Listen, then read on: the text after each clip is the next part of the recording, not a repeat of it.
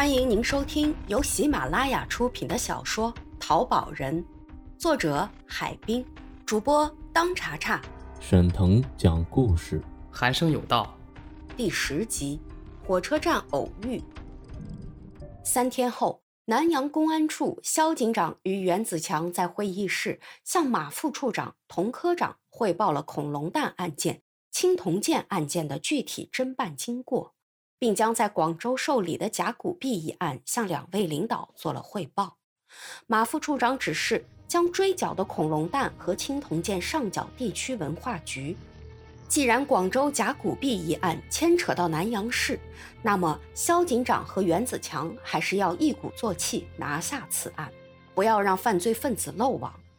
童科长说：“小袁，你暂时不要回去，我跟你们局里说清楚。”你协助肖警长继续办好此案。既然接受了此案，肖元二人便立即着手假冒古币案的调查。次日，两人来到卧龙岗派出所，很快找到了摆摊的温泉星。见到自己手写的收据，温泉星无奈地承认了假古币是经他的手卖给彭永金的，但是他又说假币不是自己做的，是从一个叫陈二狗的人手里淘的。并把陈二狗的住址告诉了肖警长。陈二狗居住在南阳郊区农村，两口子独自居住在一个独立的小院子里。肖元二人经过一番秘密侦查，发现院内正是制造假古币的窝点。经请示处理，对陈二狗暂时实施拘留，并对其家庭进行了搜查。陈二狗居住的院子里摆满了焦炭，挨着厨房的小房间里堆放着各色废旧铜材，角落里布满了干锅、炉子、风箱以及各式的模具。肖警长手中的相机一闪一闪，紧张地抓拍着物证。从屋内搜出的假古币有十几个品种，二百多枚。看守所里，陈二狗交代了他的传奇故事。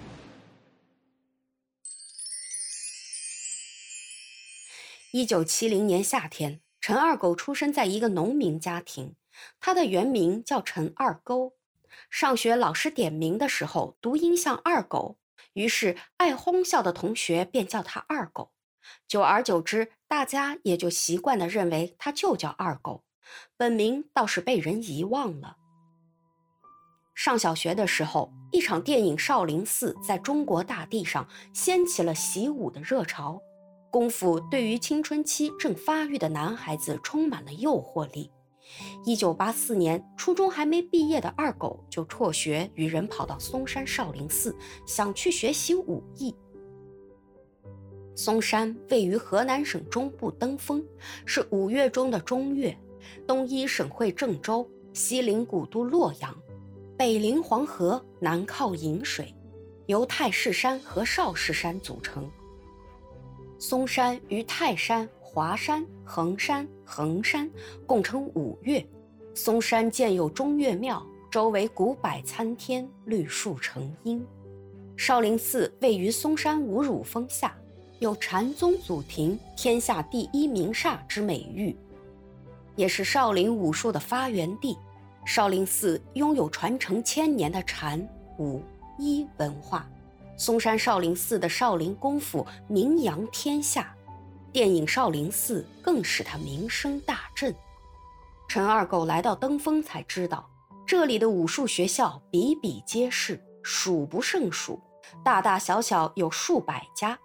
观察了几天，他发现无论在哪家习武都要吃苦不说，哪一家不交学费都不会收留你。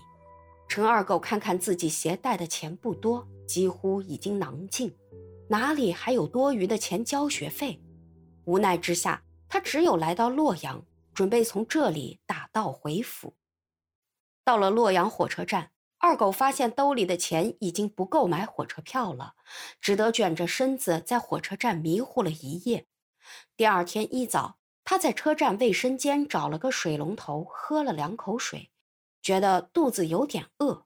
这才想起来，昨天晚上就断队儿了。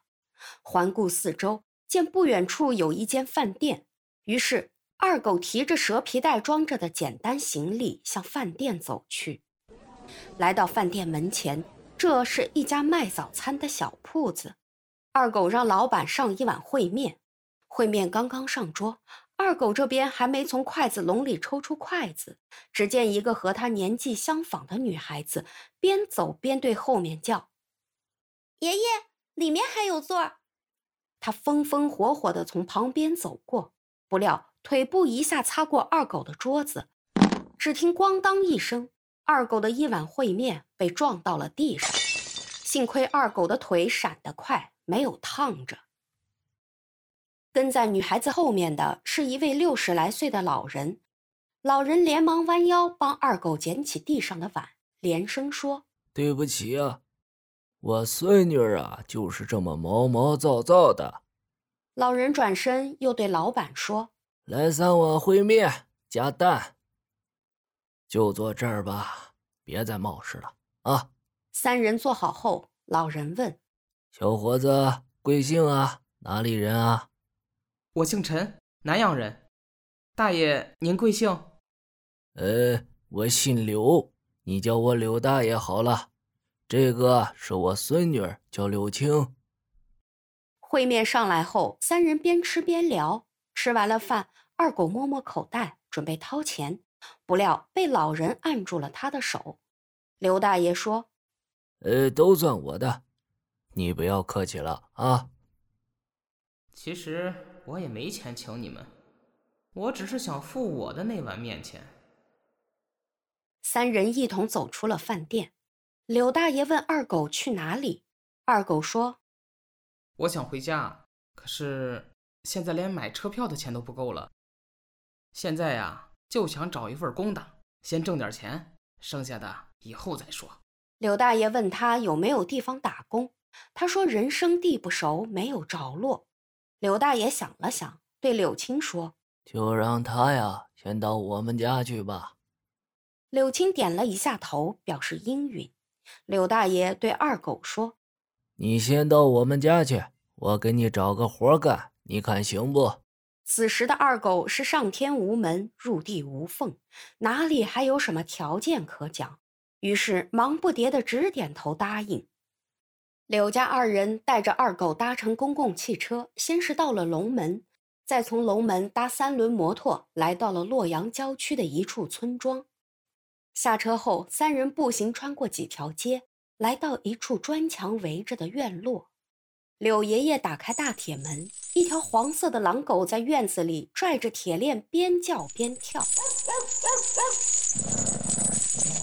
柳大爷喝了声：“皇帝！”别叫了！狼狗顿时安静下来。二狗仔细打量院子，这个院子属于典型的北方农村，居家院落，大门前有一堵影墙。院子里东面是一间厨房，北面是一排三间的砖瓦房，西面围墙下面搭了个石棉瓦的棚子，里面堆放着一些杂物。棚子的木柱上，一条铁链子拴着名叫皇帝的狼狗。院子中间种植着几株花草，散养着几只鸡。进了堂屋，柳大爷让二狗放下行李，先喝口水，等一会儿吃中午饭。边喝水边与柳爷爷聊天的二狗巡视了一下房间，只见堂屋正中挂着一副古人的神像，他不认识，就问柳爷爷这是谁。柳爷爷说是赵公元帅，他是财神爷。